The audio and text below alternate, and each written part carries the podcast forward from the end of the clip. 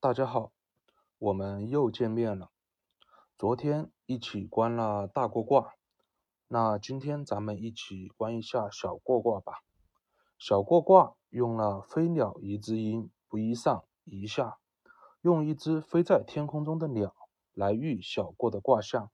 一只向往浩瀚天际的小鸟，有一番宏图大志，欲成就一番大事业，但是才飞到一半，无奈能力不够，而且已经发出力竭将亡的哀鸣声。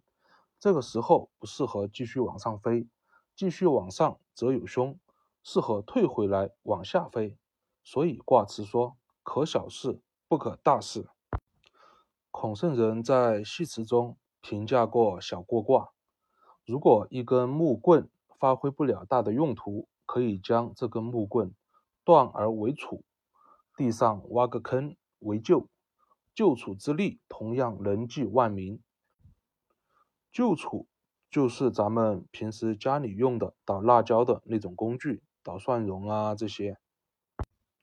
卦辞中，周文王又用了个亨字，亨咱们在前面顶卦的时候有详细说过。这个有亨刃的意思，欲心中亨刃，内观事情。而小过卦中，初六是准备做大事，六二是德中，而能在心中用亨内观事情，适不适合做大事？九三和九四是找六二一起做大事，六五德中，又处尊位，知道当下不适合做大事。上六不管不顾，如不自知的那只小鸟，已经飞上天空。而行动，马上就会摔下来而亡。好了，咱们开始观小过卦。初六遇前面提到的那只飞鸟，明知道自己水平有多少，知道自己可能能力不足，看着天上翱翔的老鹰，也想去飞上去。明知道飞上去有凶，还要去，不知为何，我想起了曾经创业的自己，其实明知道自己水平不够。可能凶多吉少，但还是要去做，不知为何。反正我当时就是为了所谓的面子，所以坚持要飞，自然悲剧收场。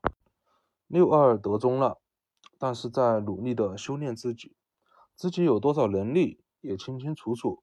其实做大事是埋在每个人心中的一粒种子。六二也想啊，这个时候在上位的九四给六二抛下了橄榄枝。你过来跟着我干吧，我们一起干一番事业。六二一听，心动了。九是在上位，还主动来邀请我，但是六二早就没有了初六的冲动，在心中用哼关了一下。这个九四不是老大，他也是打工的，他不是核心人物，迟早会被他踢掉。于是决定不能过。九三也来邀请六二了。六二，我这有个好的项目，你过来，我们一起干一番事业吧。六二认真听完了九三的分享，回来在家用哼细细观了一下九三的情况。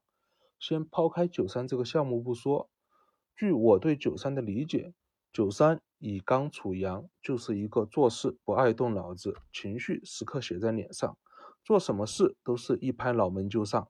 而且解决问题喜欢用最直接的，用刚来强行解决。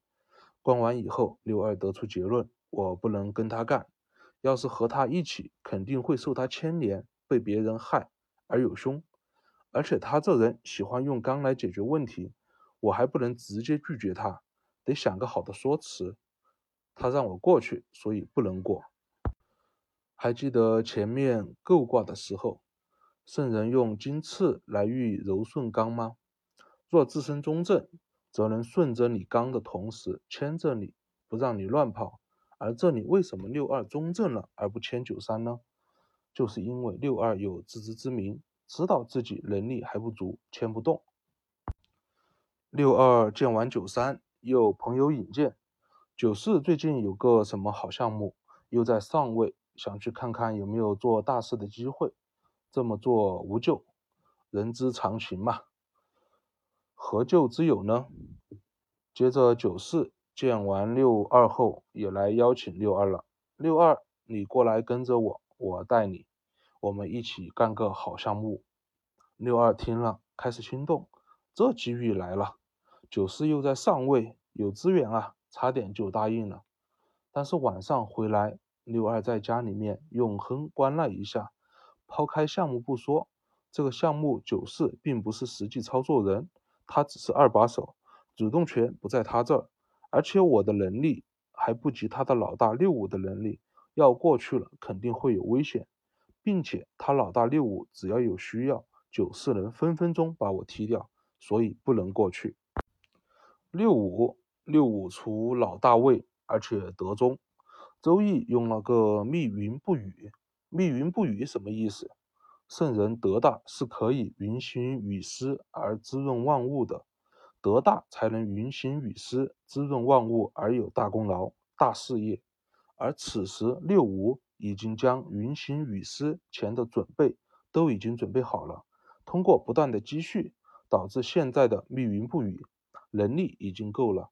现在时刻准备着等待天时而动，就像公爵用短剑向漆黑的洞穴中投射猎物，虽然没有目标，但是一点一点的尝试，静静等待天时。当天时到，立刻而发，自然会有大功。上六，上六是初六的延伸。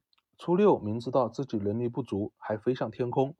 上六是已经飞到天空上。最终为了不知名的原因而飞，力竭在空中，急速坠落入猎人的网中，凶，而且是灾难之大凶。圣人用六爻的启示，让我们先认清自己的能力。大事人人都想做，但是大事需要天时，天时来了，还需要自己是否有足够的能力来接住。能力是什么？英语流利是能力吗？是。人造火箭是能力吗？也是。口齿伶俐是能力吗？也是，但这些能力都是器器皿的器，而周易中的能力是智慧层面的，是能用意在心中哼事物，看清事物，从而寻天理做事的能力，这就是君子不器。孔圣人最后在小过卦的象中这么说：君子行为举止用恭敬以过，上的时候用哀以过，用的时候。用俭以过，虽然字面的意思就是让我们行为举止用恭敬，遇见了上用哀伤，遇见了使用的时候要节俭，像是正确的废话，因为这些大道理大家都知道。但是如果我们为了这么做不是发自内心的，就变成伪了。咱们前两章总结道术原理的时候提到，修炼功夫自知。其实孔圣人这几句话的意思，也就是让咱们在这些小事中时时谨慎，在各种时候都能通过谨慎而做出妥当的选择，从而将咱们的善积累起来，将咱们的德积累起来，积累到六五那样密云不雨，等待天命，厚积薄发，不鸣则已，一鸣惊人。咱们下一卦再见。